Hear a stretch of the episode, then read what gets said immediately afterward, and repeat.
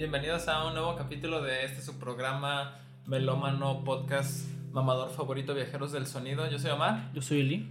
Y tenemos un episodio, ya casi como un mes que no subimos el capítulo o algo así. Nos hemos estado quedando un poquito y los pondremos de pretexto aquí, pues yo estoy en la escuela y tú listas con el trabajo y estas cosas y pues lo de siempre, ¿no? De que no nos dedicamos de lleno a hacer este tipo de contenido y pues no sé, igual estamos contentos aquí de estar otro ratito compartiendo nuestros gustos y pues no sé, espero y les guste el capítulo que tenemos esta semana. Vamos a volver al Britpop. Quizás, ¿esta sería la primera vez que regresamos a un género o no? Mm, No, sí, bueno, regresamos al post-punk con The Cure en realidad. Pero. Sí. Ah, bueno, se digo, en cuanto a anotaciones de género, pues ya vamos a estar más limitados en realidad. Ya, ya hicimos el, nuestro segundo capítulo que fue el de. ¿O fue el primero? No, ¿fue el segundo o fue el primero? El Fue el primero porque Fue el primero. fue después del piloto. Ah, sí, ok. Aparte digo, va a ser regreso al Britpop, pero al menos no va a ser tan parecido. O sea, no estamos regresando como con Oasis o algo así. Sí, si, si hubiéramos hecho otro capítulo, capítulos separados de Oasis y de Blur, sí, nos hubiéramos aventado como un capítulo de un, algo de lo mismo algo así. Así que bueno que no lo hicimos. Nos falta otro capítulo de Britpop, si es que se hace y todo esto. Pero pues ya verán de qué es más adelante, ¿no? Esta vez toca hablar de Suede, una de mis bandas favoritas que he estado siempre en mi top de lo más escuchado. Está en mi rank de música de Last.fm como segunda banda más escuchada y siempre aparece en mi Spotify Grab de cada fin de año como la segunda o tercera este, banda que más escucho algo así. Fue su primer car seat headrest. Fue an- poquito, muy poco antes. Por eso fue su primero. Sí, de hecho, no sé si te acuerdas de la época inclusive en la que lo comencé a escuchar y todo eso, que de repente, güey, soy, soy, soy, soy. De verdad, Yep. con, esto por todos lados. Y si- siendo muy contrastante con la primera impresión que en realidad yo tuve de Suede, ya aquí entrando un poquito ya en el tema de cómo nos y todo esto. Porque la primera vez que yo escuché Suede, en realidad, y las primeras impresiones que me dio fueron de algo que no me gustó, o sea, para nada, y no quería escuchar, o sea, pero con esas palabras, o que de verdad no quería escuchar. Porque para empezar, venía saliendo directamente del, del Britpop de Blur y de Oasis. Y no es el mismo Britpop para nada que hacían ellos. No, no, no beben de lo mismo y pues obviamente te- tienden a sonar muy distinto. Y puede resultarles incluso a ustedes. No sé si sea su caso de que en realidad no, no les resulte familiar y les, y, y les cueste trabajo. O inclusive no hayan querido darles una oportunidad, como fue mi caso, ¿no? Mira, reaccionaste igual que toda la prensa básica británica después de escuchar a Floria.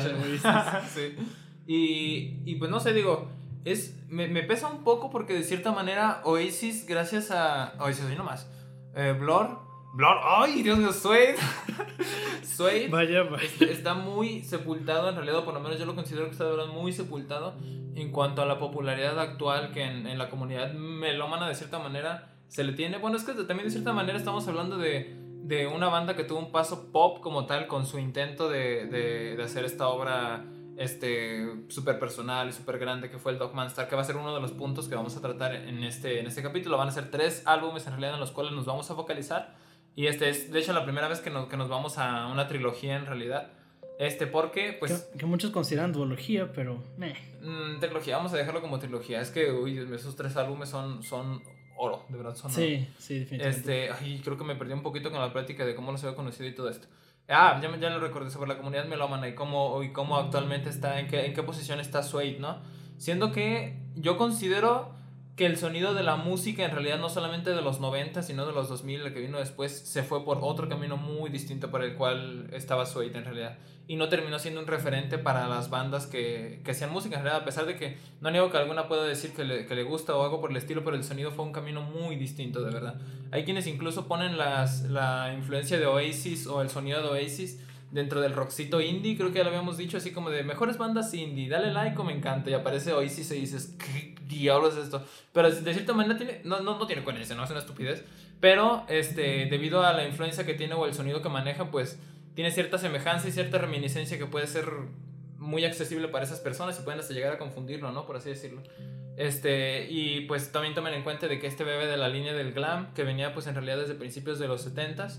Y este, no voy a decir que su cúspide de Suede ni nada por el estilo, a lo mejor lo será David Bowie o T-Rex. Sí, no está, Este- no está ni de chiste en la cúspide. Y de hecho es gracioso lo que dices, porque es verdad. O sea, creo que de las, entre comillas, cuatro grandes del Britpop, que es este Oasis, Blur, Pulp y Suede, Suede es la menos hablada. Sí, no, sé si, ajá. no sé si en Inglaterra se hable más de ella por el hecho de que, pues, no sé, la gente de allá vivió eso. Pero en general, pues, alguien, Ujú. al- para alguien que viene del continente americano, en general es la banda de la que menos escucho hablar en cuanto a Britpop. Y es Sí. gracioso porque ellos inventaron el Britpop.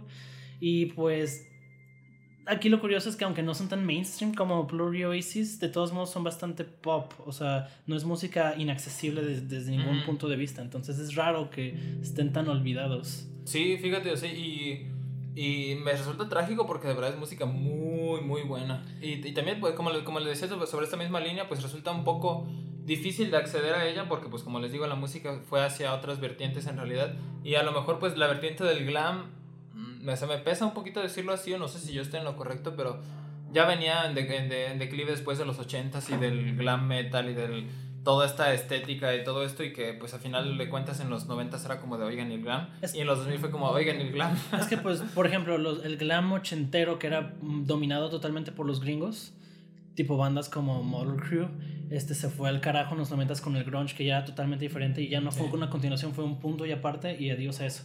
Y, en, en, cambio en Inglaterra es como lo que está haciendo Sweet con el glam o con sus influencias glam no pasó a ninguna otra banda porque al final del día incluso la influencia Britpop es la de Oasis y la de Blur que no tienen nada que ver con esta que tenía como esa, esa eso que tomaba del glam, entonces pues se perdió por completo.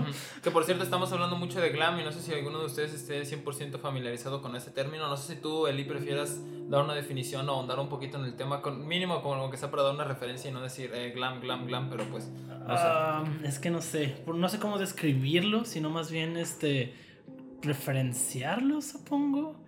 Em, lo puedes ver sobre todo, yo creo que las cosas más influyentes en, un sentido más mainstream, por así decirlo, era David Bowie, sobre todo en la época de Ziggy Stardust. Joder, es como lo más referenciado en cuanto a esto. Y T-Rex también, que comenzaron haciendo algo totalmente distinto, pero después este, acortaron su nombre a T-Rex y hicieron este, esto, esto como glam. Eh, musicalmente no sé cómo definirlo, pues la escena era muy como esto, este androginismo dentro de, dentro de la, la estética. Ahí tienes a Bowie, pues pintado y con una, una, apariencia entre hombre y mujer, lo mismo con T-Rex, de hecho muchos pensaban que el vocalista por escucharlo era mujer. incluso puedes verlo dentro del glam metal, que fue lo que le siguió, que es lo mismo. O sea, había mucha gente que creía que todos los miembros de Motor, o sea, que decían que los miembros de Motor Crew se veían como chicas. Eh, pues, estos cabellos largos. No sé cómo describirlo exactamente como te digo. O sea, el sonido es muy particular en cuanto lo escuchas, tanto del rock, del glam rock como el metal glam, pero Mm, no, no sé exactamente cómo. Es que, es que también era un es, un, es un movimiento que hay que tomar en cuenta de que pues abarca también la corriente estética y todo esto. Que a lo mejor nos estaremos comiendo un poquito el, el terreno del gran porque pues si bien... Eh, este es. Oh, yo sigo queriendo decir Oasis. Suede, Suede. ¿Por qué Oasis? Ya hay que dejar de hablar de Oasis. Entonces, hay bandas que necesitan más atención, como Suede. este. Eh, bueno, ya tendremos el especial de, de, David Bowie en el que a lo mejor ya tendremos que profundizar más en el glam y todo esto. que no lo hemos querido hacer porque sabe quién está que dale y dale que todavía no estamos listos para hacer un episodio de David Bowie, pero va a ver. Es que no estás listo para hablar de David ah. Bowie. bueno, les tengo que decir que no, David Bowie sí es de, las, de los artistas que también de cierta manera me terminaron resultando un poco accesibles de, de escuchar y ya verás por qué también Sway pero, pero, eh, eh, justo lo que iba a decir, ¿sabes quién sí estaba listo para escuchar a David Bowie? Brett Anderson, porque pues su segundo álbum es básicamente un fanfiction de David Bowie. David Bowie, sí. muchísimo, o sea, pero muchísimo, es exagerado. Si bien bebe también de, este, o sea, las guitarras suenan mucho a The Smiths, por ejemplo.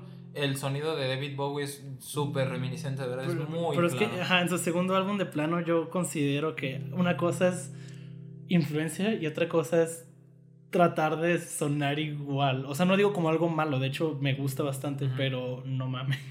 Sí, fue, fue, fue eh, muy, muy, similar en realidad. Así que pues si les gusta David Bowie, Soy es una muy buena Sí. Bueno, pero ya hablaremos de eso cuando lleguemos al álbum. Sí, ajá. En mi caso, ¿cómo los conocí yo? Pues... nunca fui muy fan del Britpop, la verdad. Y incluso ahora no lo soy. Me gusta mucho Suede por lo que he escuchado, pero no puedo decir que es una banda que me, me lleva, o sea, por empezar no tengo como nostalgia sobre ellos porque yo no había nacido y yo no los escuché de, de siendo pequeño. Y son interesantes, de hecho me agrada mucho saber el hecho de que el Britpop nació no siendo lo que terminó siendo, sino con una corriente como más interesante, una forma más interesante. Y por eso creo que vale la pena hablar de ellos, porque aunque, aunque no deja de ser pop y pues música accesible, sí considero que, mames, o sea, casi nadie lo, lo, los ubica tanto. O sea, es un caso un poco como el que hablé en el grunge de Alice in Chains, de que no mucha gente los ubica. aquí es un poco eso, de que siento que, que vale mucho la pena escucharlos comparándolos con Oasis o Blur y pues es como porque no escuchan, porque nadie escucha esto. Además de que se me hace interesante que su propuesta en plenos noventas con este formato más pop fuera el glam. Sí, en realidad. Entonces se me hizo muy interesante ese pedo. De hecho, los conocí por ti. Tú me, tú me presentaste la banda con el álbum debut y, joder, bastante bueno. Desde el debut están muy bien.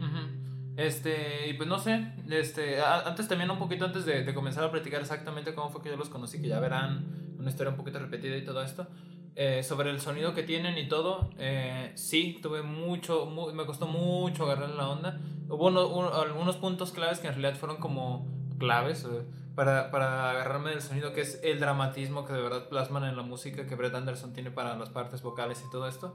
Y yo también pues entrando mucho en el, en el fanatismo a a lo que tiende a ser dramático, melancólico y todo esto que está muy bien acertado en los momentos en los cuales Suede intenta evocar ese tipo de cosas, ¿no? Y, lo hace de diferentes maneras, inclusive de una forma hasta teatral como los hace en el primer álbum, o de una forma más minimalista como los hace en el, en el segundo álbum, en el Dogman Star, o de una manera como más pop intensa como lo hace en el Coming Up, que es el tercero, ¿no? Y pues cada una de esas interpretaciones y cada, cada segmento en realidad que tiene como el álbum de, ah, canción súper feliz, ah, sí, sí, ahora viene la parte eh, sensual, tristona, melancólica, algo así, que fue un, un, acierto muy grande del cual yo me comencé a agarrar y comencé a agarrar la onda gracias a eso en realidad, ¿no? Ah, sí, eso es otra cosa a mencionar. Este, si bien supongo que sus otros, este, sus otras contrapartes eh, de, del movimiento Britpop, incluso metiendo Pulp un poco ahí, ellos eran más como haciendo parodias del día a día de los británicos, pero creo que lo que hacían Brad era más eso, más como cosas dramáticas y eróticas incluso, porque como ya dijimos, dentro del glam hay mucha sexualidad tanto en el performance como en la música, entonces este, se nota también mucho eso. Sí, y ni, se diga, obviamente como tú lo has mencionado, los temas andróginos y sexualmente ambiguos que músicos ya como David Bowie, como este, Mark Bolan, si no me equivoco, era el vocalista de T-Rex, el que en realidad inspiró a muchísima gente que le deben en realidad muchísimo del movimiento musical y del que no se habla tanto tampoco. O sea, vean los sepultados en realidad de cierta manera que está el, el, glam o los movimientos que, o sea, que terminan como dándole auge a, otro, a otros tipos de corrientes de música. Y este, pues bueno, en realidad Suede no será el caso de la inspiración para músicos de los 2000, porque en realidad busquen algo de glam en los 2000 o algo así que haya resultado mainstream. No digo que a lo mejor a la fecha algo así esté saliendo, porque pues por ejemplo tenemos el, el Bright Greenfield de, de Squid, que lo tenemos que hablar de él en el, en el especial de fin de año, con esas vocales inspiradas en... Uy, tienen algo de glam ahí por ahí, todo eso. Continúan esa línea que digo, sí, el glam va a revivir, maldita sea, venga. Pero no, no serviron de revivir nunca. Y este, pues bueno, este, si, si bien, o sea, otro último comentario sobre la línea del glam que continuó, este Mm, pues tenemos después de eso a en realidad, después de, del glam de Suede. Justo lo que te iba a decir, de hecho, creo que Placebo, sobre todo Brian Molko, era, era fan de T-Rex, eh, ah, como pues, lo, ajá, lo, influyeron bastante, pese a que la música no suena para nada así. Entonces creo que el glam pasa un poco como esto de. fue más este. un legado en actitud que en música. Y si lo noto más en otros artistas. Pues empiezan con pasivo, pues. Sí, eh, aparte de que yo siento también que el elemento cultural que rodea al androginismo y a la sexualidad ambigua tiende a hacer que personas le, le, quieran tener algún tipo de rechazo o le tengan algún tipo de, de, negación a la hora de escucharlo, ¿no? El cual fue el caso, por ejemplo, de Mika, que sé que también por su homosexualidad y todo esto hubo muchas personas que lo negaron en Estados Unidos, no lo querían transmitir. Eh, los sectores conservadores y todo eso que terminan pues de cierta manera también opacando algo de la fama y no sé si también ha sido tanto el caso de Suede como a lo mejor lo ha sido David Bowie o, algo así en sus etapas más. Lo cual es gracioso porque todos estos artistas, tanto Suede como Placebo como Mika, son como más 90s, 2000 y, y David Bowie, eh, o sea, otros artistas este, británicos homosexuales fueron desde los 70s, así, y tienes también Rob Halford en la escena de metal que pues era todavía más como no mames. Sí, ajá. Ah, o Freddie Mercury, el caso más obvio. Sí. O sea es curioso cómo después de tanto tiempo seguían con ese tipo de. Sí, ajá. ya, ya, no sé si algún día vamos a especial LGBT o algo así, pero ya hablaremos de ese tema. Es algo bastante interesante, ¿no? Con respecto a qué, reminiscencias tienen sobre la música y cómo se termina escuchando, ¿no? Aquí un poquito sobre el comentario de Suede. Este, yo conocí a Suede por el canal del lado B de Mauricio Cadena. Un saludo, Mauricio. Creo que los, los saludó un montón de veces en este canal y nunca los he escuchado. Sí, sí creo, que, creo que él te, te arruinó y te hizo melomanía. No, pero le agradezco mucho, de verdad, encontré muchísima música muy buena. Y como ya se los habré comentado, de verdad, no, no, no significa que el hecho de ver las críticas o las reviews de una persona, porque en realidad las, las, los videos de Mauricio Cadena son tops de, estos son mis 5 álbumes favoritos, 10, 10 álbumes favoritos de tal cosa, 10 álbumes favoritos de... Y pues es una visión muy personal siempre y no tiende a, a buscar el objetivismo claro de las cosas. Y pues no sé, es una visión que me gusta, que también de cierta manera he intentado buscar aquí en el podcast. Y este, y pues no sé, algún día le voy a mandar algún episodio a ver si se anima a escucharlos, porque de verdad le, debo bastante de la música que escucho actualmente. Y eh, este fue el caso de Suede, entonces fue justamente por su video del Britpop, de top de mejores álbumes y todo eso, que también encontré muy buenas recomendaciones. El número 3 era Park Life, y yo dije, ¿qué demonios? ¿Cómo que pusiste el Park Life? Creo que sí, en 3. En, en tres. En dos estaba What's the Story Morning Glory, creo, y en uno estaba Sweat. Y yo dije, ¿qué me hablas? Primero, ¿cómo pusiste Oasis se ría de lo... Segundo, ¿qué hace ese pinche álbum? En primer lugar, ¿qué es esa cosa? Y entonces, obviamente, corrí a escucharlo así, pero en friega. Y literalmente, desde la primera cosa que escuché de ese álbum fue como de. ¡Ah! o mi reacción fue de. ¡Ah! Asco.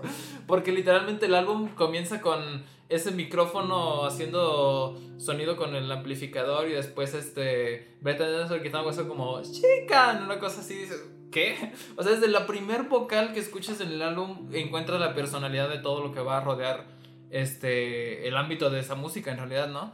Y es muy interesante, o sea, que desde el primer momento la música ya tenga esa potencia, aparte de que abre con So Young, que es una canción potentísima, es súper glam y todo eso, súper sensual, eh, un performance buenísimo en cuanto a la voz y todo esto. Sí, abre genial ese álbum. Sí, bueno, ya hablaremos canción por canción eso, a lo mejor me estoy comiendo el tema, pero mostrándome esa introducción en realidad y directo al glam y directo al estilo en realidad, era algo que no, no conviene en realidad con Blur y con Oasis con respecto a lo que ya había escuchado de ellos, ¿no? Ya había escuchado este, parte del trabajo de Britpop, inclusive no me había entrado en, en Different Class, no te creas, él pone el número uno en Different Class, que también fue gracias a eso que le puse... Ah, la neta, ahí sí, sí estoy de acuerdo entonces. Sí, Different, Class, uno, este, Sweat número dos, este, What's the Story Morning Glory 3 y cuatro, este... Sí, el, el Park Life. Yo también lo movería un poquito, pero esos últimos dos creo que estaré muy de acuerdo en cuanto al acomodo, ¿no?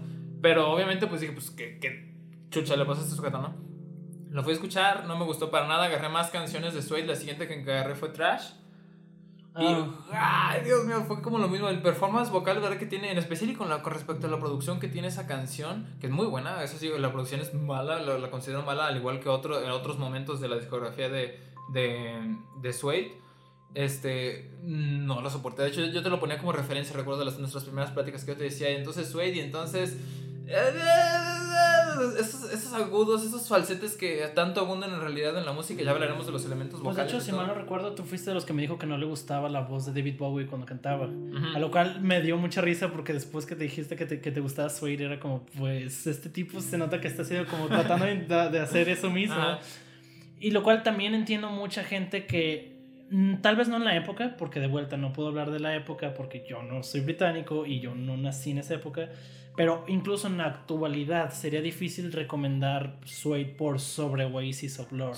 desde el puro performance, o sea, desde las voces, suena como una voz más fácil de escuchar en todo sentido, la de el vocalista de Oasis y la de el vocalista de Lord, que esta voz en particular. O sea, tanto porque pues es un estilo muy particular, que es muy reminiscente del glam, y tanto porque es un estilo pues no, no tanto decir lo que es viejo, pero pues sí se usaba más antes. Entonces, sí. sí, choquea más. Eso, esa voz como muy aguda, con falsetes. Así es, que, es que, bueno, yo lo considero en realidad en cuanto al performance vocal, que para empezar, se me hace que tiene de verdad un, una, una presencia hasta escénica, de verdad, en las canciones. Sí, es que es muy exagerada, porque, o sea, aunque no veas el performance, se nota que era mucho de, de vuelta, de eso que era el glam, que era como pues, de, usar de usar leotardos, de usar trajes incluso. un performance muy marcado y que se nota incluso hasta en la voz del, del Sí, exactamente. llevar, o sea, de verdad, plasmar inclusive todo ese tipo de elementos hasta estéticos en, en, en el performance de tu instrumento, en este caso de la voz y todo esto. O sea, es un es un logro muy bueno en realidad. O sea, que, que, que, que de cierta manera a lo mejor no lo tendrán. Uh, o ese Silver, que también a lo mejor no lo necesitarían, pero queda muy bien en cuanto a, lo que querían sí, es que no, no, es lo mismo, porque incluso si lo pones con Pulp, la voz de todos modos suena como algo más, más fácil de escuchar. Es una voz grave y, tranquila. Y pues de vuelta, lo escuchas y no sientes, obviamente no, no piensas en ese tipo de, de, imagen, pero cuando escuchas a Sweet, luego luego te imaginas este tipo de cosas, te imaginas exactamente, lo que te imaginarías con alguien como Bowie en esa época, pues, porque también no todos aunque, sus rolos son así. Aunque yo también siento que, que Brett va un paso más en cuanto a los componentes técnicos que utiliza, me suena completamente a la interpretación de una persona que sabe cantar, o sea, tiene técnica y técnica de verdad. Porque los intercambios que hace en cuanto a los adornos de falsetes, por ejemplo, de pequeñas notas que de, de repente lanza, intentan cantar, por ejemplo, So Young o alguna de esas canciones, y Casper ya las empieza, empieza haciendo subidas y bajadas y saltos y cosas por el estilo. Sí, tiene, una, tiene, un, tiene un registro, una cuerda muy, muy elástica para poder hacer esas cosas. Y digo, no sé realmente su registro, me imagino que es barítono por, por no, las, creo que no. No creo, ve las entrevistas, habla muy grave y ve, ve la corporalidad que tiene, parece. ¿Se hace? Porque yo, he intentado cantar siendo barítono suede y es muy difícil, es muy difícil, de verdad. Digo, es, es una suposición, no estoy mm, seguro. Yo solo digo por la corporalidad que tiene y por cómo habla en las entrevistas, que suena muy grave, pero pues no sé realmente. Y si es así, tendría sentido, porque por ejemplo, Bowie también era barítono y eras como el falsete que hacen todo el tiempo, ah, pero de vuelta no sé, porque también lo único que yo he escuchado de Suede casi siempre solo se va por el registro agudo. En cambio, con Bowie, él sí varía de entre. Pues de las épocas, dependiendo. Sí, exacto, ajá. También sube, o sea, hace, hace como falsetes y regresa, o sea, como pequeños notitas de adorno, pequeños adornitos que empiezan a aparecer y a decorar la voz y que de cierta manera no cargan tanto el peso como en otras obras que yo he escuchado que intentan integrar elementos. Eh, pues de adornos como tales, ¿no? Voy a, voy a regresar al caso que les había platicado de, de Bright Greenfield de Squid, el álbum de este año. Muy bueno, por cierto, ya hablaremos de él en el especial de fin de año. Y, este, y considero que el performance vocal no es bueno. Lo tengo que decir por la, sobrecarga de adornos que tiene el. Eh, uh, uh, mm, uh, o sea, termina, en vez de darle personalidad, terminas cargando tanto la voz de adornos y de cosas que dices, ¡ay! Pues es que, es que, es que también hay que saber qué hacer. O sea, no se trata de hacer adornos y hacer tonterías por hacer tonterías. Es como si agarraras una línea melódica en un instrumento como la guitarra y vibraras todas es, notas bien cabrón. Eso, eso, suena, eso suena por completo. o sea, y terminas desgastando el estilo y tus adornos suenan excesivos, de verdad. Sí, exactamente. Y, no suenan en realidad tan orgánicos como acá en el caso de. No, dejas respirar, o sea, está muy cabrón. De, de, verdad, intenten escuchar este eh, Narrator. Por ejemplo, o sea, de verdad, el intercambio que hay de. Mm, ah, mm", es, es, muy constante. Y, porque yo, yo, yo, notaba algo inquietante en realidad a la hora de escuchar ese álbum. Mira, o en algunas cuestiones en específico. Y luego, ¿qué, ¿qué, es eso incómodo que de verdad? Y cuando le presento dicen luego, oh, es la maldita voz, ¿qué es eso? O sea, que, que el, el, en la búsqueda, yo siento que de verdad en la búsqueda de encontrar personalidad a la hora de cantar, terminas haciendo, metiendo ese tipo de elementos, pero hay formas. Y creo que también ese es un caso, a lo mejor yo lo diré así, investigaré a ver qué opinan las demás personas, capaz y todos los medios están ensalzando esto y estoy así de en contra de esto, pero bueno, es mi, mi perspectiva personal en cuanto al, al performance y todo esto, ¿no? Este, también hay algún, bueno, ya regresando a Suede, ahora sí, este, algunos momentos que suenan sumamente dramáticos, sumamente escénicos como tales. Y no me refiero en cuanto también al performance que a veces hacen algunos artistas, por ejemplo, como eh, Roger Waters con The Wall, en esa parte en la cual comienza a hacer los falsetes, se hace como los personajes de... Entonces uno le responde y hace una cosa así. Sí, pues como Peter Ravel. Eh, sí, ajá, exactamente. Y que, no, y que, que, es escénico, pero de una forma más exagerada y de una forma como más... Teatral incluso. Sí, ajá, teatral, exactamente. Pero acá es como más como las declamaciones que diría, a lo mejor no alguien de ópera o algo así, pero sí algo, algo sumamente emocional y sumamente fuerte, ¿no? Como lo puede ser el cierre del álbum, por ejemplo, del álbum debut, que es este The Next Life de verdad un performance de verdad que me suena a la escena de, de alguien cantando frente al cadáver de su amada o algo por el estilo. Es que es eso, yo lo, lo, lo, consideraría más como que en el caso de Waters y Gabriel es como si realmente fuera una obra de teatro y están haciendo como personas diferentes. Pero en el caso de, este, de, de Brett Anderson y de otros artistas de, de, del, del, este, del mismo género, porque incluso lo estoy comparando mucho con Bowie, pero pues este es lo más fácil de comparar ahorita en cuanto a glam ellos son más como, como un mega performance, como un actor actuando, o sea, más que la persona en sí, sino como que está actuando y está siendo dramático, pero de vuelta, sin, sin matar al personaje, sigue como una persona. Pues, sí, exacto. Eso es lo que se más interesante también del performance. También, eh, también los elementos de producción que utilizan y todo eso tienden a ser eh, bien utilizados en cuanto a los instrumentos instrumentales y terminan complementando un, no sé, como toda una armonía dramática que prevalece muy bien en las canciones más calmadas y todo esto que a mí me terminó encantando y terminó haciéndome tomar Suede por mucho rato. Después de, de agarrarle ya bien la onda con el álbum debut, en realidad, fue una obsesión que me cargué, pero de verdad estar escuchando Suede a morir desde que me levantaba hasta que me acostaba. Y literalmente era gracioso porque yo en aquella época eh, comencé a salir más con personas y todo esto. Y por ahí tuve algunos ligues y era como de, ah, escuchas música. Sí, escuchas Suede, escuchas Suede, no. como de, a ver. Y, esta también. Oye, me gustó esta, esta está más chida, escucha Y la gente como, ay, qué raro tan cool. Ay, no. Es como, también es como súper random. Como, como tu liga de la nada llega diciendo, escucha esto, escucha esto, escucha Suede, Suede. Bueno, a lo mejor no, no, obviamente no era invasivo, pero si me preguntaban de música, era como de... Suede, Suede, Suede, Suede, Suede, Suede, Suede, Suede, escucha, escucha, escucha. Y es gracioso porque hasta hace poquito me estaba acordando de decir, de verdad, le recomendé Suede a todo el mundo, que es muy inaccesible. O sea, de verdad, si, si eres alguien que en realidad está escuchando música electrónica, con el tipo de personas con las cuales estaba saliendo y todo esto, o no sé, música más similar, más mainstream y todo esto. Y como lo comento, es una, es una vertiente que no está pegada a la música este, popular actual, mainstream. Podría ser peor. Pudiste haber recomendado Mersbow en el primera. pues sí. o sea, puede haber sido peor, así que cualquier cosa es peor, ¿no? Este, y pues bueno, esto un poquito en cuanto a cómo conocimos la banda. Después de eso, pues sí, ya, ya pasó mi época de enamoramiento y todo esto. Y, y ya, a lo mejor un poquito, un poco ahorita estoy tan, un poco desapegado, perdón, al, al sonido de Suede. Este, pero Dogman Star ha sido un álbum que ha prevalecido de verdad en mi, en mi canon de álbumes que de verdad me inspiran y que de verdad tengo que decir que que me resultan muy, muy agradables de regresar después de un tiempo. Y no, no como parte del Britpop que tendría a ser un poco desechable, un poco muy pop. Y este, con esa característica de, de pues que, que, tiende a ser pop, ¿no? En realidad, de canción que pasa de moda, pues vamos con la siguiente o algo así.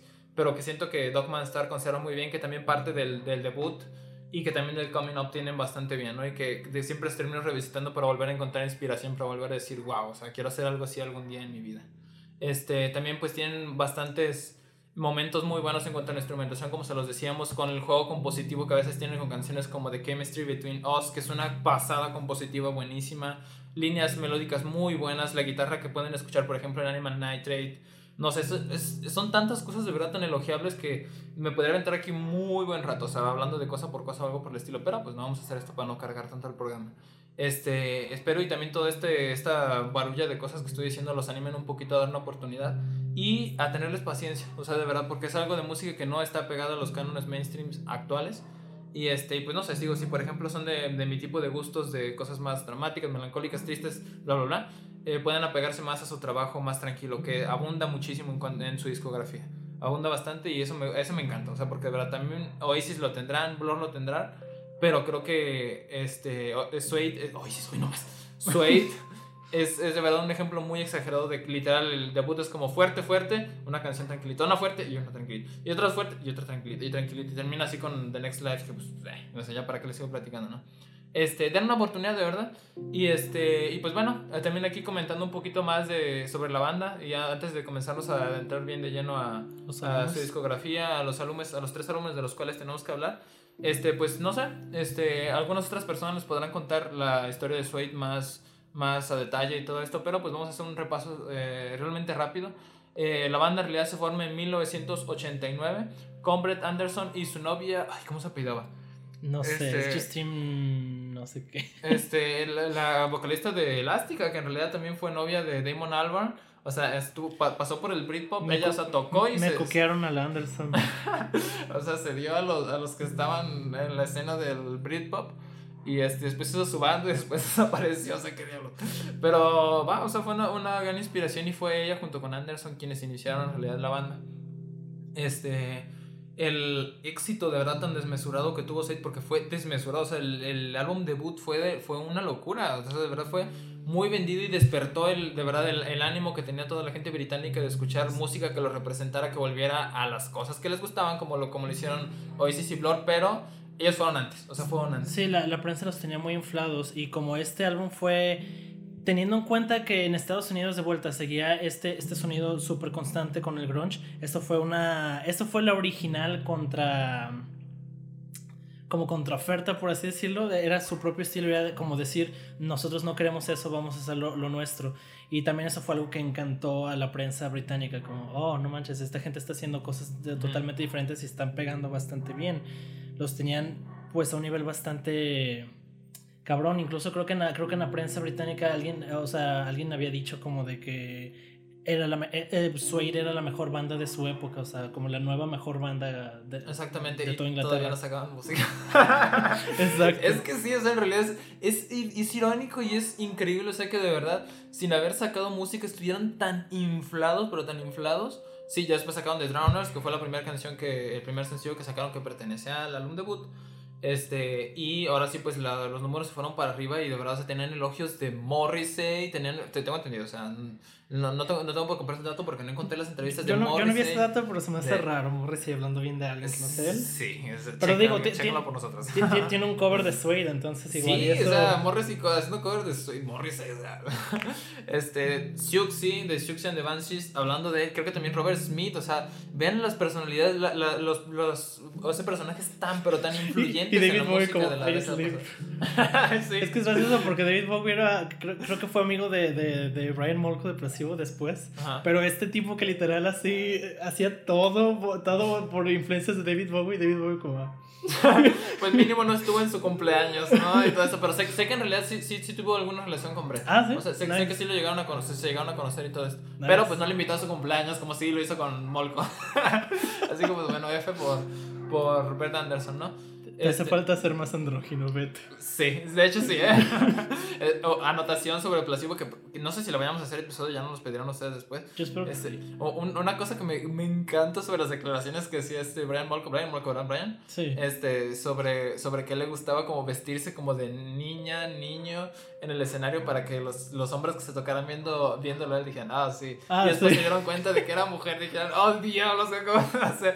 Sea, el, el juego sexual o lo llevaba más lejos porque en realidad Brett Anderson en el escenario sí era muy andrógino y todo eso, o sea, tenía su, su pendiente, Pero, su peinado. pero era esto. contenido. De hecho, Mm. hay una. ah, no recuerdo dónde lo vi. Y de vuelta, esto, esto está como. No estoy seguro si pasó, pero por ahí leí que, en una entrevista eh, eh, Brian Molko. No, no como directamente, pero de alguna manera decía que, que Brett Anderson era medio cobarde, en el sentido de que, o sea, sí se hablaba de, sí decía él que era bisexual, pero no directamente, y o sea, nunca lo, lo hacía como tan abiertamente.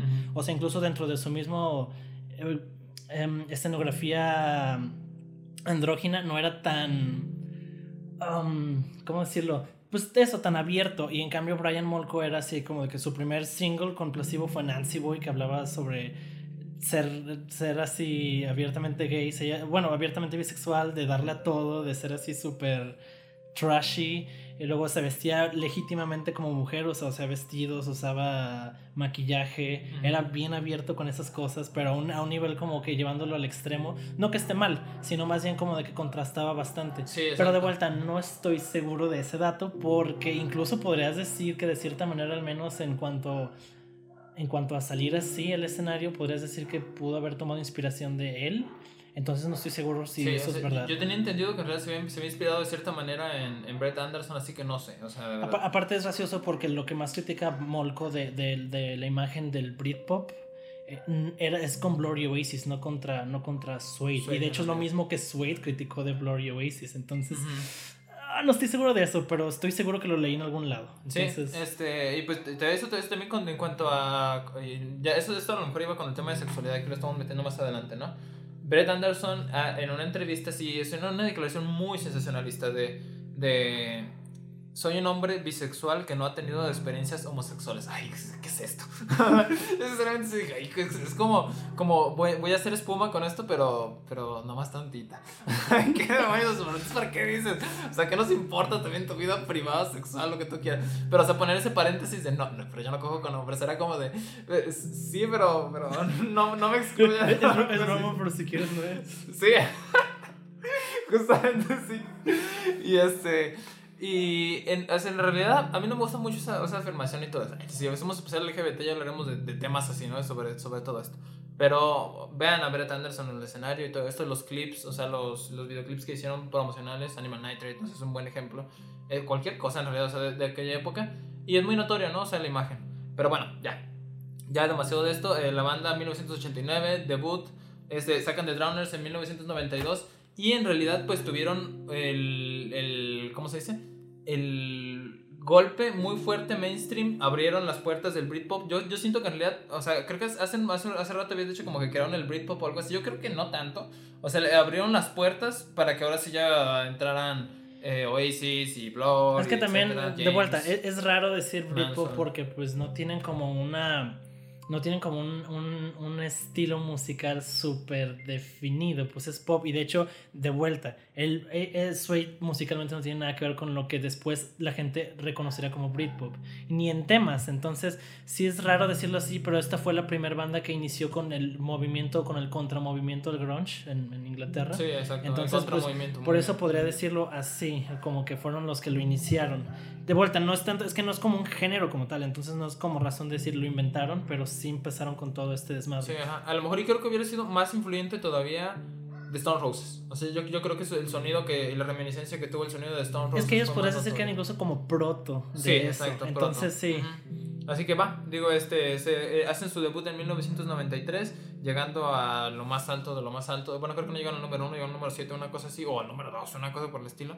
Este, la, la información que hay sobre Suede, maldita sea, ¿por qué hay tan poca? Joder, o sea, ¿por qué, ¿por qué se habla tan poco? No hay vi tantos videos en realidad en español hablando de esto, ni en inglés, ni nada. Como les digo, no está muy en, lo- en, los, en los pedestales mainstream y todo esto. Sí, es La... la... los escuchan más. De vuelta, estoy seguro que es la banda menos hablada de los cuatro estos. Sí, exacto. O sea, si tuvieran el different class, sí se hablaría más de ellos, yo considero, pero en realidad no se habla tanto. A pesar de que hayan pegado tanto, o sea, vean, vean la, o sea, que se les adjudique en realidad abrir las puertas del Britpop y todo esto y que ahorita estén tan atrás en cuanto a, a cómo se escucha y todo eso, al grado de que, por el amor de Dios, Spotify, explícame, explícame, si alguien de Spotify me está escuchando, explícame, ¿por qué quitaron el álbum debut de Spotify? Ah, ¿por qué lo quitaron? Ah, es verdad, no me acordaba que no ya- está en no está en Spotify, Spotify lo quitaron, sí. Yo, yo tranquilamente que lo escuchaba antes.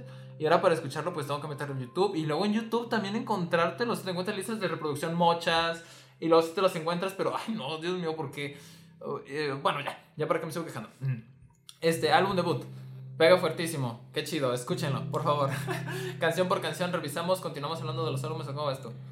Ah, no, está bien, hay que detenernos para hablar un poco de, de este álbum. Va, este, de vuelta, eh, para este álbum, pues ya Brett Anderson había terminado su relación con la nueva novia de, de, de una sí, hay que ver. Entonces, este, consiguió otro guitarrista que era Bernard Butler, que, o sea, iban a hacer como una, una dupla de, de, de escribir toda la música, básicamente. Mm. Toda la música era ellos dos, básicamente.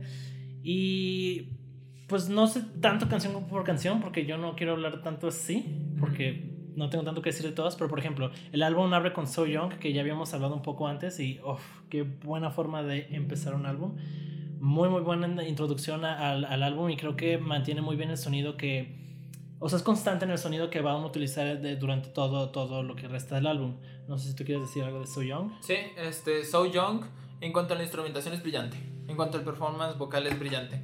En cuanto a, a casi todo, o sea, de verdad es, es un track para abrir excelente. De verdad pre- presenta la, la forma estilística de la música muy bien y da paso a Animal Nitrate. O sea, la transición que hay de So Young a Animal Nitrate es increíble. De verdad, yo no, no puedo escuchar So Young sin escuchar Animal Nitrate después. Hay un, tienes que continuar con esa energía con la que termina y Animal Nitrate la continúa muy sí bien. eligieron muy bien sus dos primeros singles para iniciar este eh, el álbum y Animal Nitrate en general a mí me parece no no no diré que la mejor rola pero sí es así de lo más vergas de este álbum Sí. Está bastante bien. De hecho, habla sobre drogas. Eh, Por ahí escuché de vuelta esto. pues, No, es que no, no, no venía así como de, de páginas como, o sea, no eran como de entrevistas per se.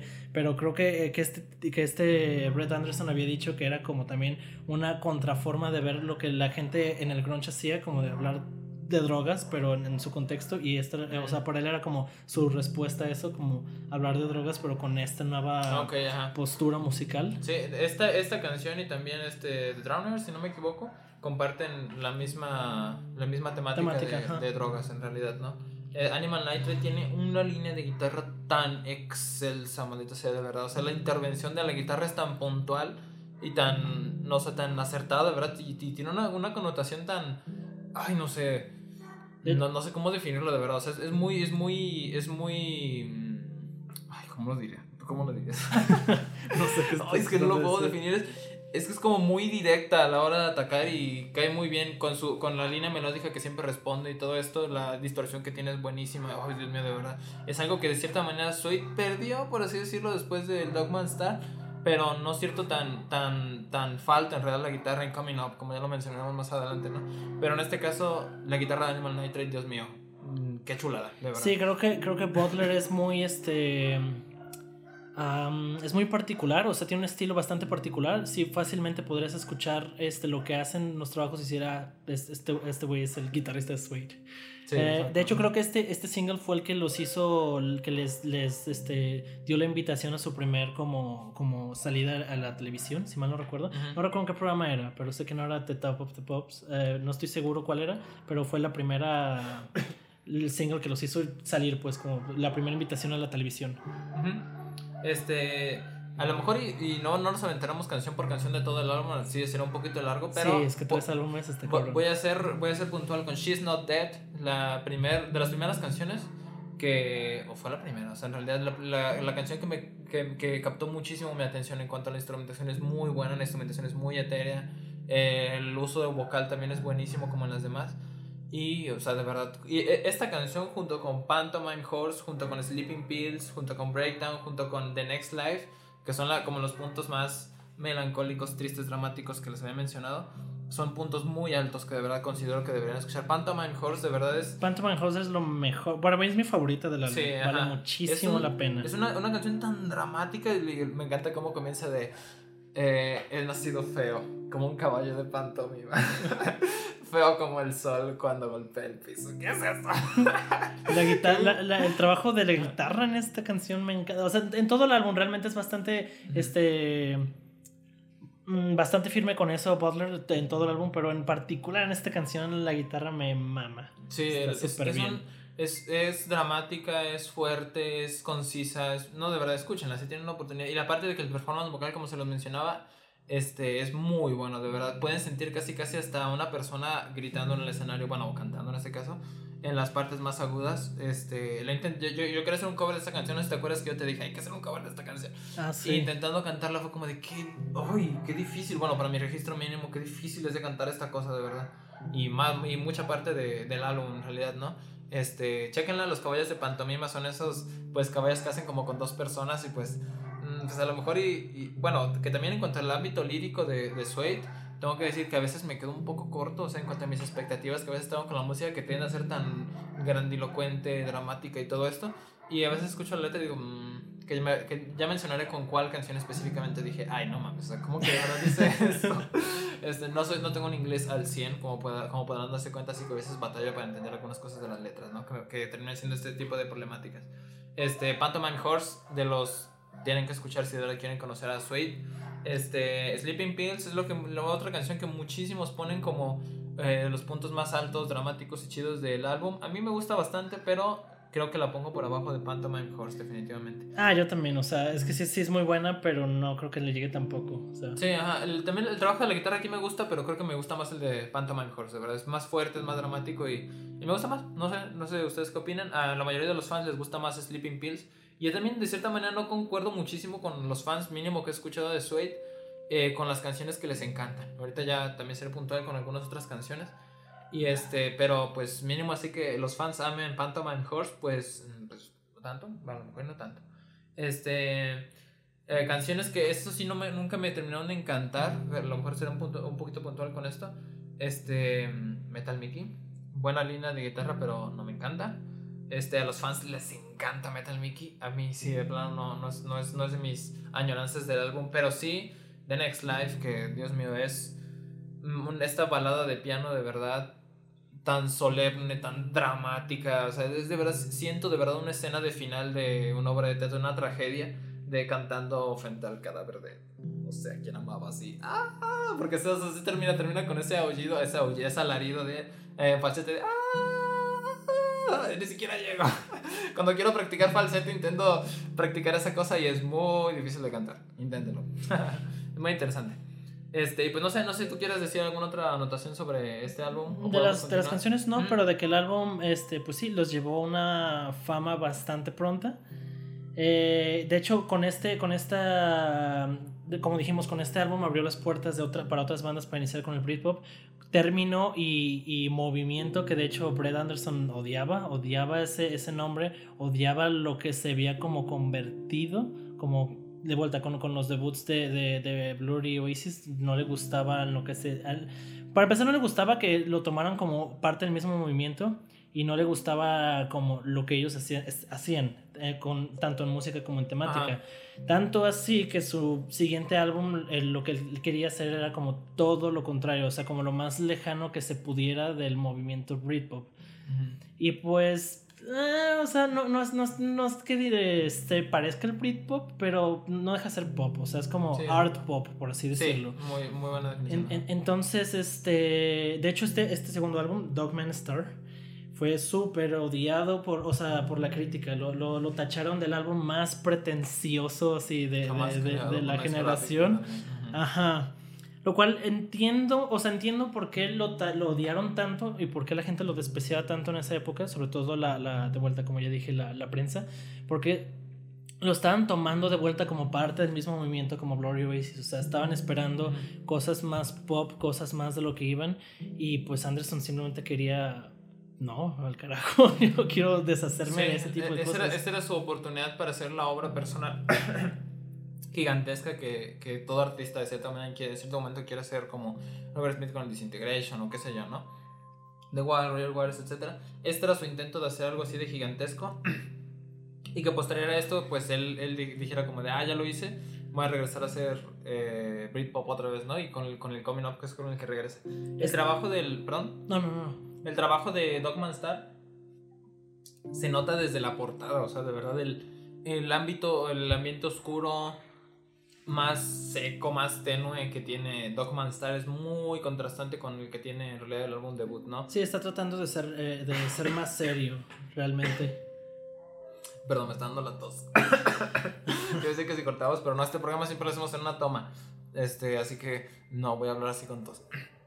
Y que por eso la portada del, del álbum debut no se los dije. Si tienen alguna, si tienen curiosidad sobre eso, porque también es un dato que yo, en, de cierta manera, como eran, son dos hombres besándose a dos mujeres o un hombre y una mujer, ¿qué es esto? La imagen andrógena que termina correspondiendo también al glam y todo esto. Este, es una foto tomada de un libro de, de chicas, de lesbianas, besándose si son dos mujeres. Es una, la imagen completa es de una, este, de, una chica en silla de ruedas, de una señora en silla de ruedas y de otra que está de pie dándole un beso. Sí, la verdad, es, ese dato yo tampoco lo sabía. Yo sí creí que eran dos personas, ah, o dos hombres, este. Dos hombres este, besándose. Y de hecho, eh, era parte también de lo que decía, como que, wow, o sea, que atrevidos de esa época poner una portada así. Exactamente, sí. También fue controversial y todo esto, pero pues bueno.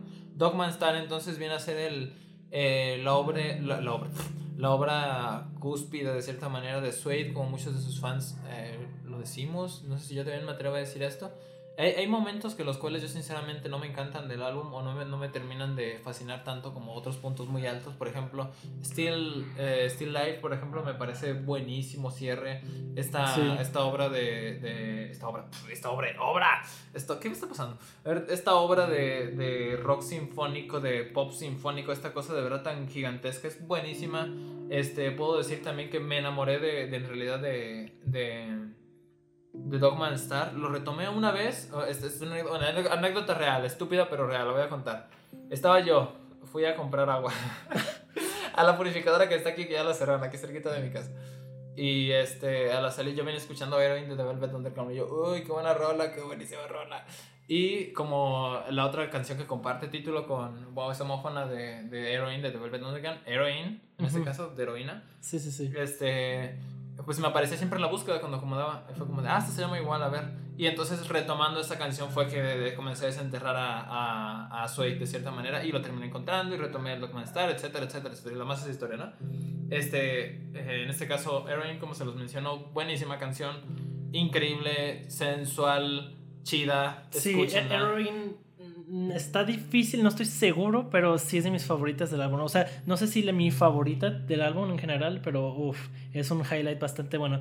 De hecho, este álbum, em, creo que ninguno de sus singles tampoco fue famoso, o sea, fue como un éxito, como, como con, el, con el debut. Este. Y también entiendo que tal vez el pacing del álbum está un poco difícil para estas escuchas más mainstream, eh, de la época sobre todo porque empieza muy bien. De hecho, tiene dos, dos singles este, muy seguidos, que es este We Are the Pigs, después Erin, después de The Wild Ones. Y está bastante bien el inicio, pero después sí siento que se va más a lo, a lo art pop, más que a lo, a lo, como O sea, se va más como un estilo de más énfasis en los versos que en los coros. Exacto. Que es algo pues difícil para, para una audiencia más mainstream de, de, digerir. Entonces sí, sí entiendo un poco del por qué a la gente tampoco le, le mamaba el álbum con sí, esto. exacto. Justamente pues hacíamos un chiste aquí fuera de, fuera de, de micrófonos sobre que eres Suede y no tienes un, eres una banda de Britpop y no tienes un buen coro. ¿Qué, qué diablos haces? No, sí, no tienes nada, básicamente. Casi, por así decirlo, ¿no? Este, también tomen en cuenta de que este álbum se va al minimalismo, o sea, es opuesto por completo al pop, por así decirlo. Así que pues tienen Daddy Speeding, que es la, la primera canción que, que en da- realidad contrasta. en realidad Daddy Speeding, con eso. ese final, ese, esa, esas armonías que hacen al final, uf. Sí, es una canción que por cierto habla sobre el choque de... Ay, que, que el protagonista de Rebelde sin causa, algo así sobre su muerte. en Ah, sí, realidad. el, el- este James Dean, su, su accidente en la vida Sí, real. exacto. Que, que feo, por cierto, pero pues bueno, algo controversial con respecto a utilizar este tema, pero pues bueno, también tenemos momentos muy, muy solemnes, muy íntimos, o sea, inclusive que contrastan mucho con lo demás que se hacía de, de Britpop, que de cierta manera, una cosa que yo elogio del mejor álbum de Britpop es el contraste que tenía en realidad con, las con la demás música este, de Britpop que se estaba haciendo en la época, que a lo mejor no contrastará tantísimo con, con los tracks, por ejemplo, de, eh, de, Two of Us o Black of Blue. Este, pero siento que Pulp, si fue Pulp con Different Classes, que yo considero el mejor álbum de Britpop y que esperemos y lo hagamos especial después, maneja mejor ese tipo de vanguardias y de cosas que quieren implementar y terminan quedando más, más, un poco más cohesivas y más audibles, experimentales y... Es que la cosa es que No este sé. álbum, como ya lo habíamos puesto, sí fue como el intento de, de Brett de hacer algo más artístico, por así decirlo, más serio y de vuelta también por su, por su inclinación de querer alejarse del movimiento Britpop. Ujú. Pero no porque haya sido un intento bueno, quiere decir que haya, que haya logrado su cometido. O sea, no, no logró un pornography con esto, no logró Sí, algo. O sea, es un álbum con altibajos. Está bastante bien, pero no es una obra maestra, no fue como su, su álbum peak. De hecho, yo sigo considerando su debut como su mejor álbum, aunque no es mi favorito. Sí, exacto. Y con este, pues es, es eso, o sea, es un buen intento, pero no es exactamente lo que uno esperaría, ni siquiera como un álbum eh, artístico. Sí, Sí. está, sí está infravalorado, pues, sobre todo por, la- por la media de esa época, pero tampoco esperen una obra maestra o algo súper. Algo súper- gigantesco de los noventas, que es un Ajá. hito increíble. De hecho, también No. mucho del mérito que yo le quito, y tal vez puedes decir que soy un mamón por eso, pero es todo lo que presta de David Bowie. Porque ya aquí ya se me hace un poco la diferenciar entre qué es influencia y qué es de plano decir, güey, yo quiero hacer lo que ese güey hizo otra vez. David Bowie por dos. Sí, o sea, esto es básicamente lo que pasa cuando alguien tiene una erección inmensa al escuchar Diamond Dogs. O sea, es así, güey, ¿tú hiciste eso? Yo quiero intentar hacer esto. Y, y- y- y ojo, no está mal. O sea, de hecho no estoy diciendo que lo plagié para nada, pero sí se nota mucho como el esfuerzo, o sea, el intento de, de hacer exactamente algo así. Sí. Y pues a- eso sí no me encanta tanto. No, no llega, no llega a momentos súper ridículos como Marilyn Manson con su coma white, que literal es una puta copia de Ziggy Stardust. No llega a eso, o sea, no llega a algo insufrible, pero sí es, o sea, sí es notorio, pues, sí se nota. Sí. Este, no lo sé. eh, a lo mejor y, y pues de aquí ya habrás, no- habrás sacado los, los puntos a lo mejor no tan buenos de álbum y todo eso, que pues siendo objetivos. O sea, también es- esto no es, eh, lo- está muy bien calificado, eso sí, en, eh, actualmente por la media actual y todo eso sobre las obras de los 90 y del Britpop. Este, pero definitivamente sí la obra cúspide del, del Britpop no la considero, o sea, no es el Different Class y ya lo- a lo mejor lo contrastaremos ya que hablemos del Different Class. No me quiero comer el Different Class porque de verdad es un álbum que tiene, tiene plática, o sea, de verdad tenemos que hablar un poquito de eso. Sí, Este, también este, unos últimos comentarios con respecto a las canciones. No mencioné a, a The Wild Ones, una canción buenísima que me ha inspirado muchísimo. De ver ese título me encanta. De creo, los creo que The Wild Ones es la- el mejor single de, de la, Sí. del álbum. No la Sí, mejor canción, pero el mejor single. Está muy Sí, bien hecho. el, eh, este Brett Anderson, en realidad, él quería mucho esta canción y de verdad era- él sentía que iba a tener un, un potencial muy grande. De verdad, es, es buena, es muy El- buena. Es el muy, vato. muy dramática. Eh, pues pues no, no se convirtió en su, en su Starman o algo por el estilo, pero pues, pero pues bueno. Ah, es que no mames. o Que sea, por cierto, habla- hablando de estrellas, ¿pues ¿qué ibas a decir? No, es que te voy a decir que. Bueno. No, me lo voy a guardar para el siguiente álbum. Ah, ok. Este, me encanta ese título de Hombre Perro Estrella. ¿Qué demonios que título? Me gusta De hecho, mucho. no sé si es todavía más referencia a Diamond Dogs de Bowie, Ah, pero es, que, no es que se me hace demasiada coincidencia. De- yo sé que también la prensa lo dijo, pero se me hace demasiada coincidencia, joder. Pues, pues y aparte con el Star, Starman, Sigue Star, pues, Sí. pues, quién sabe. Bueno, quién sabe ya. O sea, se- esas conclusiones las sacaron ustedes, ¿no? Aquí nosotros les dejamos los datos, ustedes sabrán. Ah, también este álbum, nosotros, o sea, bueno, dije que era, pese a que nosotros estamos en una trilogía, muchos fans consideran que es una duología porque este también fue el último álbum con el guitarrista original eh, eh, Butler. Y eso pasa porque este álbum fue muy, este, como, afectó bastante la banda en general. Este Butler tenía sus propias ideas, sobre todo en la producción, que nadie más acompañaba. Hay gente que lo defiende bastante y hay gente que lo ataca, pero la, la, la realidad al menos es que toda la banda se quejó de él, no solo, no solo Brett Anderson, porque tuvo los piques con Brett Anderson, pero toda Sí, la banda lo describió como imposible de trabajar, como mega mamón.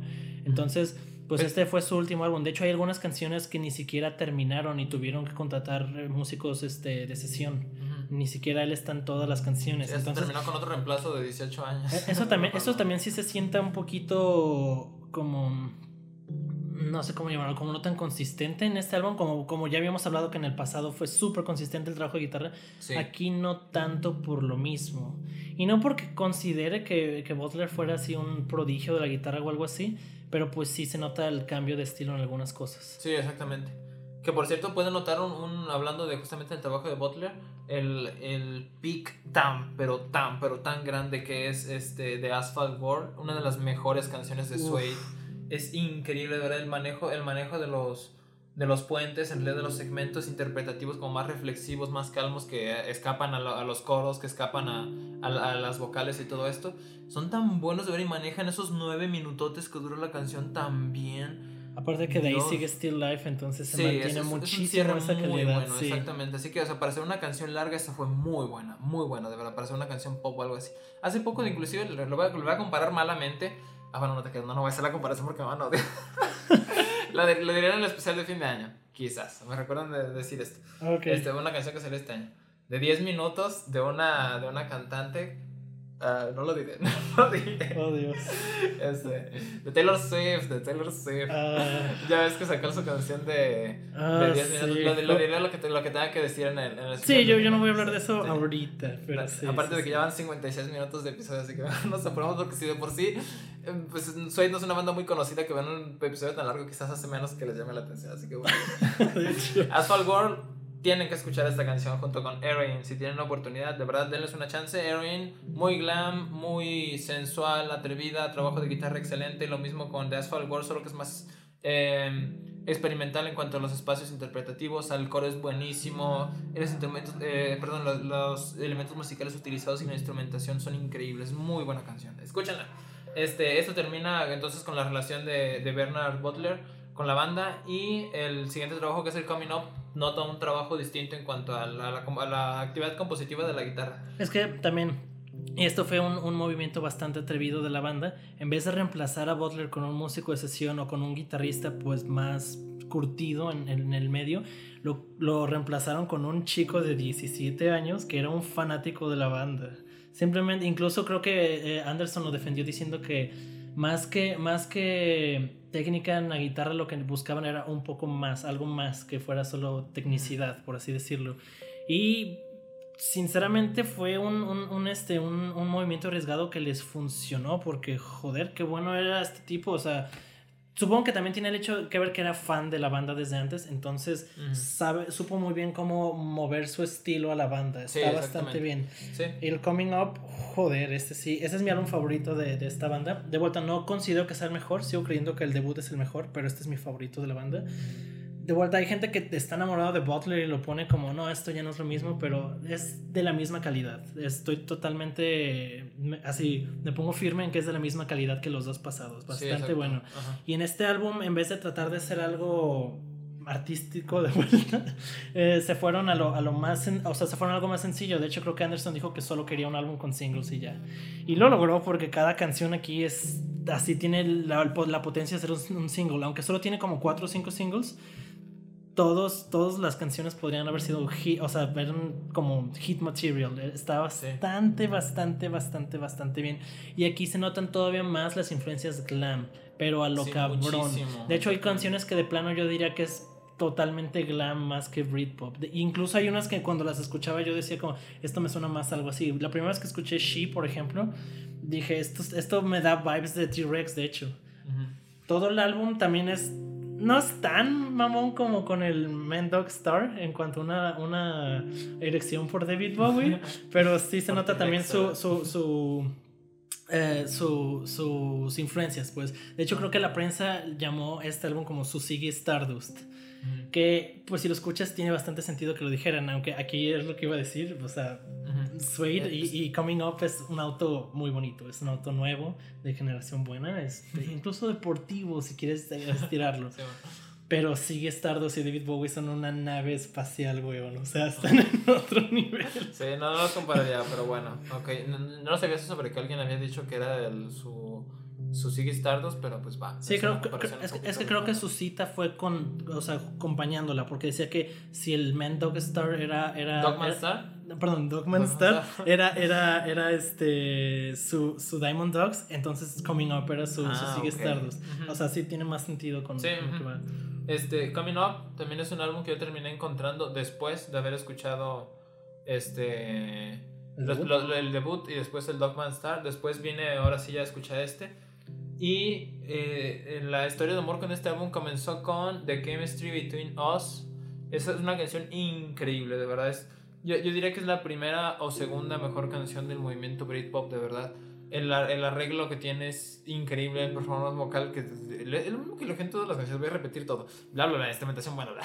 No, pero el- la- aquí la, la, la, creatividad compositiva que escapa, como en, como en por ejemplo, The Asphalt War, a, a, a tener espacios más amplios, o sea, del, que, que suenan las, las cuerdas un poco más y todo esto, y teniendo un, un ámbito tan romántico, tan, tan acertado de verdad, este, el, el uso de, los de los violines, de la guitarra también tan potente, el ataque que tiene, no, es, es buenísimo, el coro es buenísimo también, cómo se termina perdiendo tanto la canción en ese último coro, que se convierte como en un... En, en cualquier momento se le va a bajar el volumen y entonces ya la canción se termina, pero son como dos minutos de verdad de salida de, de cada instrumento, de la voz todavía diciendo... Ah, ah, Es que aquí personalmente se me hace que usaron mucho lo que hicieron los otros dos álbumes en el sentido de que cuidaron mucho que los versos estuvieran muy bien, cuidaron mucho que los coros estuvieran incluso mejor y pese a ser pues mucho más pop, es totalmente pop, de hecho incluso creo que es más fácil de escuchar que el, el debut de lo pop que es.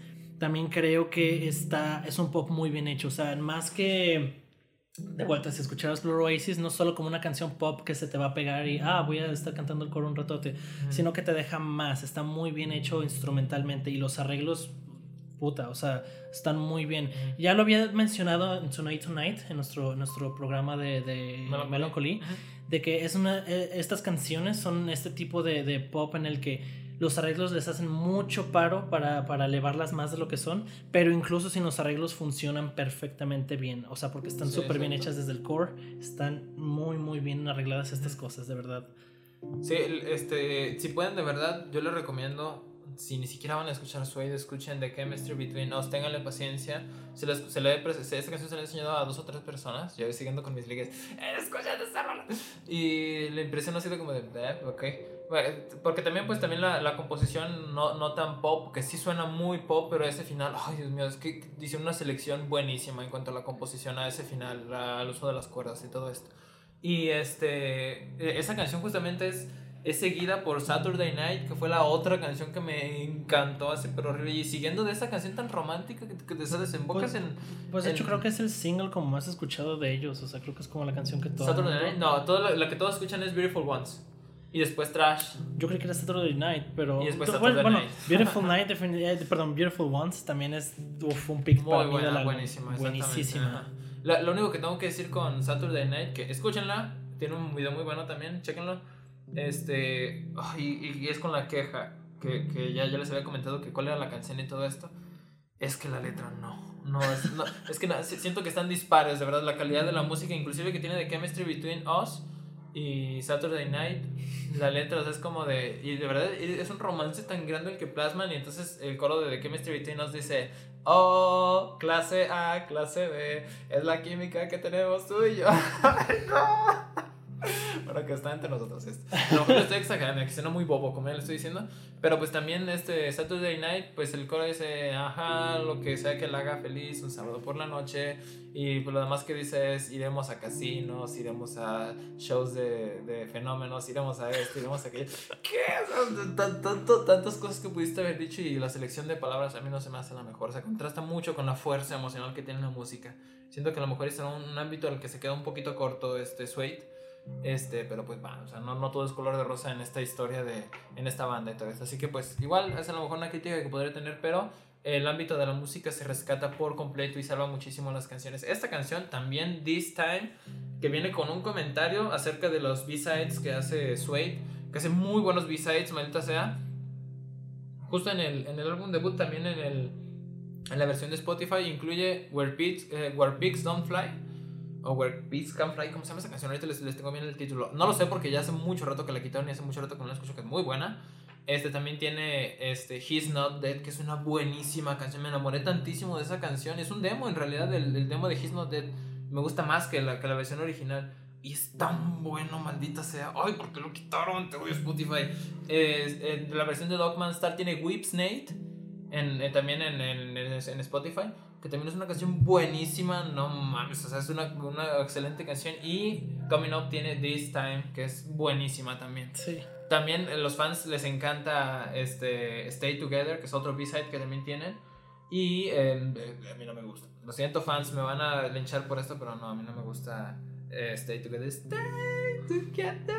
No, no me gusta, no me gusta, no me gusta ese coro. Dura nueve minutos y todo eso, y le tendré el, el aprecio y ah, muy bien. Pero la verdad es que no, no, es de mis favoritas. ¿Dirías que The Chemistry Between Us es tu favorita del álbum? Sí, o sea, casi casi de todo el trabajo de Suede en realidad. Es gracioso porque yo sí la considero la mejor rola del álbum también, uh -huh. pero no es mi favorita. Mi favorita sigue siendo She. Está, ¿En serio? Sí, She me mama. O sea, de hecho, me sorprende que no sea un, un hit single, porque puta madre, uh -huh. está bastante bien. Y te digo, tal, también es mi preferencia porque tengo que para mí suena mucho más eh, glam rock que, que pues, Britpop. Sí, ajá, pero ajá. me encanta, me encanta el trabajo de la guitarra en esto. Me encantan los arreglos, sobre todo al final, cómo se va este, desvaneciendo todo. Ah, está de huevos. Sí, está muy bien. Y la letra también me gusta bastante. Sí, este, algún otro highlight que podemos decir sobre este álbum Trash, muy buena apertura, pues muy difícil de escuchar que ya escuché y, y no me gustó el performance vocal para nada, es difícil de escuchar y la producción no es muy buena que digamos. Es que también este comentario de la producción ha sido un tema con Suede siempre, siempre, siempre. Este, sobre que no es muy buena y todo eso. Y a pesar de que regresaron en el 2012, regresaron con el mismo productor, es como de, ay, diablo. Sí, pero pues bueno.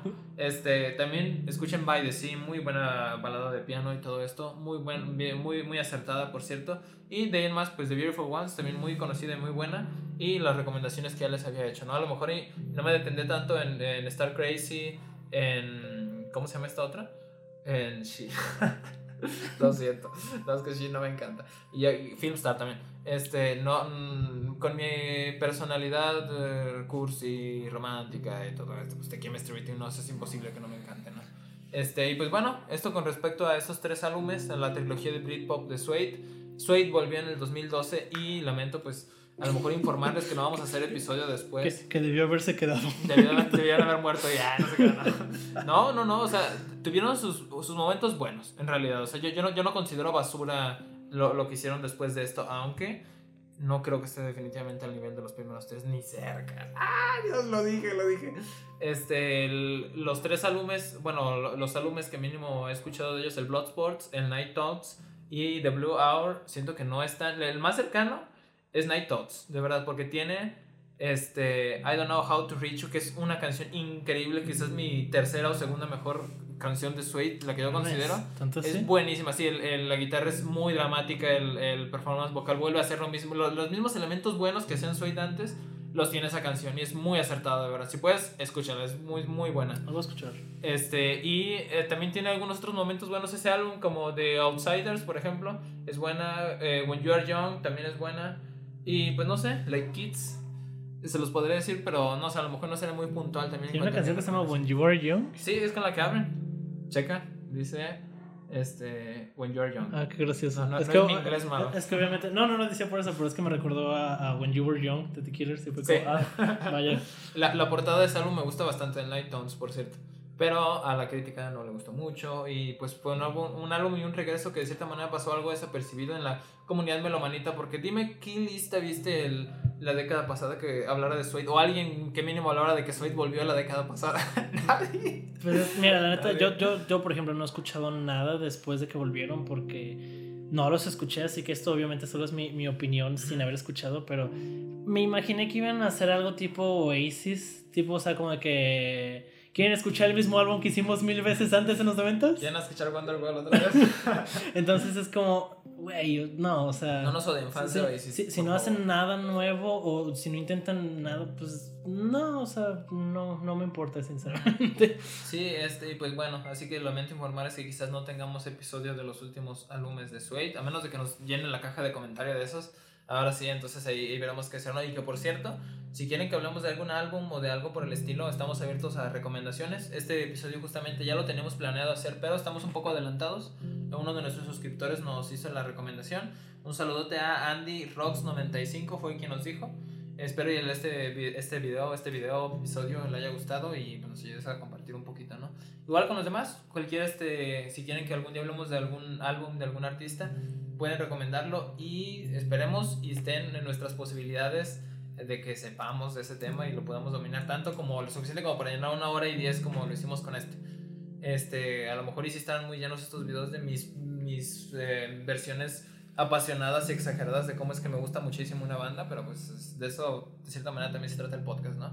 Entonces, pues bueno, esto ha sido de momento con el Britpop. Esperemos si todavía nos escuchen en un episodio más adelante. Sigue el episodio de fin de año. Esperemos si lo podemos grabar pronto, así que estén al pendiente. Este, muchas gracias por acompañarnos este año aquí con Viajeros del Sonido. Les agradeceríamos mucho que nos dejen una reacción, un comentario, un like, lo que sea, aunque sea para saber que alguien nos escucha. Eh, tenemos como 3, 4 personas que nos oyen en realidad. Pero bueno, aquí nosotros nos divertimos bastante haciendo esto y nos gusta mucho, así que esperamos que ustedes también. Entonces, pues, hasta aquí le dejamos. Yo fui Omar. Yo fui Lee. Y nos vemos a la próxima.